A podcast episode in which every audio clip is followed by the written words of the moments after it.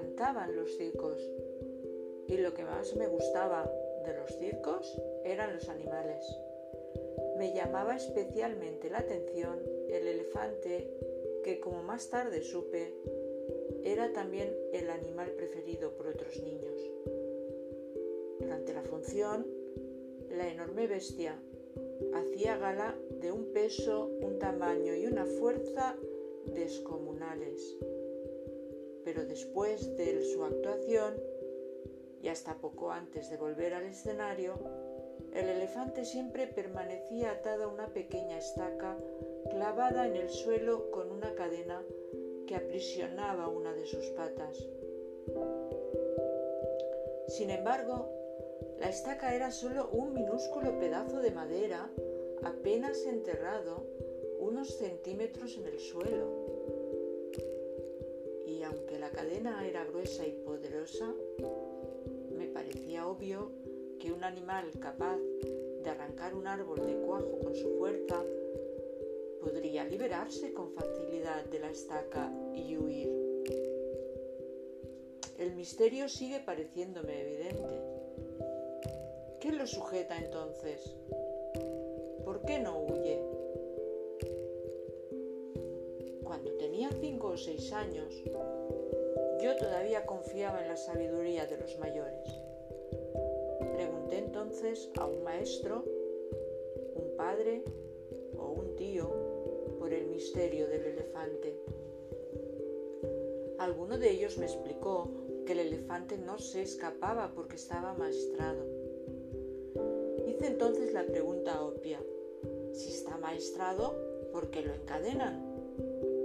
No recuerdo haber recibido ninguna respuesta coherente. Con el tiempo, olvidé el misterio del elefante y la estaca, y solo lo recordaba cuando me encontraba con otros que también se habían hecho esa pregunta alguna vez. Hace algunos años descubrí que por suerte para mí alguien había sido lo suficientemente sabio como para encontrar la respuesta. El elefante del circo no escapa porque ha estado atado a una estaca parecida desde que era muy, muy pequeño. Cerré los ojos e imaginé al indefenso elefante recién nacido sujeto a la estaca.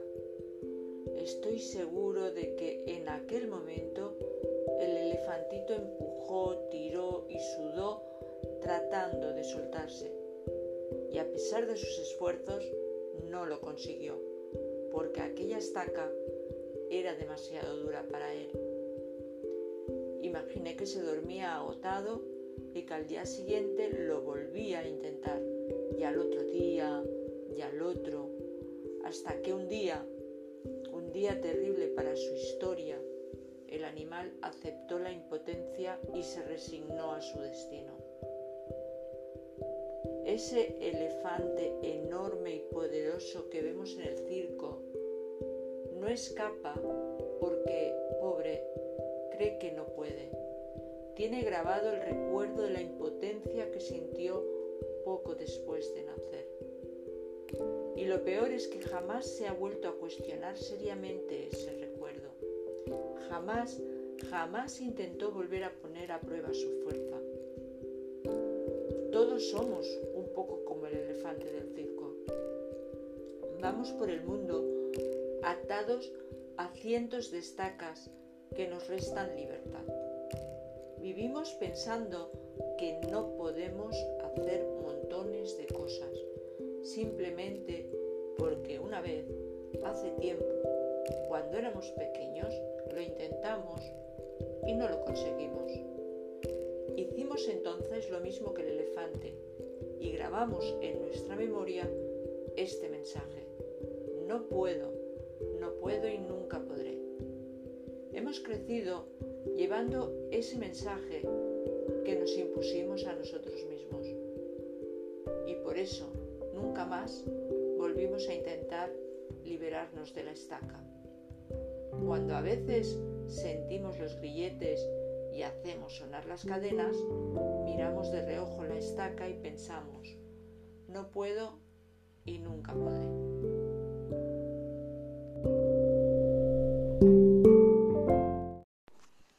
Esta es la historia de un hombre al que yo definiría como buscador. Un buscador es alguien que busca, no necesariamente es alguien que encuentra. Tampoco es alguien que necesariamente sabe lo que está buscando. Es simplemente para quien su vida es una búsqueda. Un día, el buscador sintió que debía ir hacia la ciudad de Camir. Él había aprendido a hacer caso riguroso a estas sensaciones que venían de un lugar desconocido de sí mismo. Así que dejó todo y partió. Después de dos días de marcha por los polvorientos caminos, divisó a lo lejos Camir. Un poco antes de llegar al pueblo, una colina a la derecha del sendero le llamó muchísimo la atención. Estaba tapizada de un verde maravilloso y había un montón de árboles pájaros y flores encantadores. La rodeaba por completo una especie de valla pequeña de madera ilustrada. Una portezuela de bronce lo invitaba a entrar. De pronto sintió que olvidaba el pueblo y sucumbió ante la tentación de descansar por un momento en ese lugar. El buscador traspasó el portal y empezó a caminar lentamente entre las piedras blancas que estaban distribuidas como al azar entre los árboles. Dejó que sus ojos se posaran como mariposas en cada detalle de este paraíso multicolor. Sus ojos eran los de un buscador, y quizá por eso descubrió sobre una de las piedras aquella inscripción. Abedul Tarek Vivió ocho años, seis meses, dos semanas y tres días. Se sobrecogió un poco al darse cuenta de que esa piedra no era simplemente una piedra, era una lápida. Sintió pena al pensar que un niño de tan corta edad estaba enterrado en ese lugar. Mirando a su alrededor, el hombre se dio cuenta de que la piedra de al lado también tenía una inscripción. Se acercó a leerla y vio que decía Yamir Khalib vivió cinco años, ocho meses y tres semanas. El buscador se sintió terriblemente conmocionado. Este hermoso lugar era un cementerio y cada una de las piedras una tumba. Una por una empezó a leer las lápidas. Todas tenían inscripciones similares, un nombre y el tiempo de vida exacto del muerto. Pero lo que lo conectó con el espanto, con el terror, fue comprobar que el que más tiempo había vivido apenas sobrepasaba los once años. Embargado por un dolor terrible, se sentó y se puso a llorar. El cuidador del cementerio pasaba por ahí y se le acercó. Lo miró, lo vio llorar y, luego le preguntó si lloraba por algún familiar. No, dijo, ningún familiar. ¿Qué pasa con este pueblo? ¿Qué cosa tan terrible hay en esta ciudad? le dijo el buscador.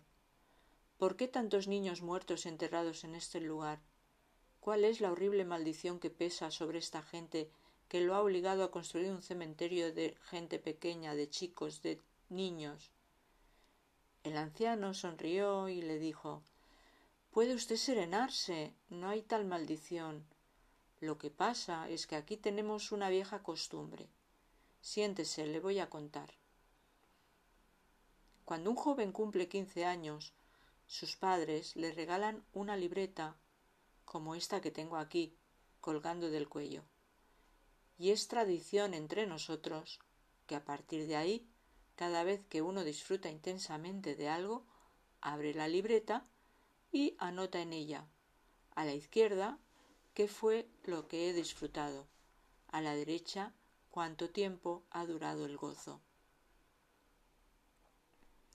Conoció a su novia y se enamoró de ella. ¿Cuánto tiempo duró esa pasión enorme y el placer de conocerla? ¿Una semana? ¿Dos? ¿Tres semanas y media? Y después la emoción del primer beso, el placer maravilloso del primer beso. ¿Cuánto duró? ¿El minuto y medio del beso? ¿Dos días? ¿Una semana? ¿Y el embarazo o el nacimiento del primer hijo? ¿Y el casamiento de los amigos? ¿Y el viaje más deseado? ¿Y el encuentro con el hermano que vuelve de un país lejano? ¿Cuánto tiempo duró el disfrutar de estas situaciones? ¿Horas? ¿Días? Así vamos anotando en la libreta cada momento que disfrutamos, cada momento. Cuando alguien se muere, es nuestra costumbre abrir su libreta y sumar el tiempo de lo disfrutado para escribirlo sobre su tumba, porque ese es para nosotros el único y verdadero tiempo vivido. Este cuento que te acabo de leer, El Buscador, lo escribió Jorge Bucay. Es un cuento para adolescentes y adultos sobre la vida, o más bien sobre la necesidad de vivir cada minuto y aprovechar la vida al máximo.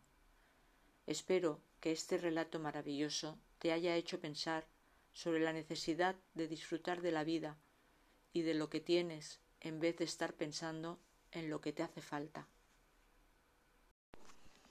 Esta es la historia de un hombre al que yo definiría como buscador.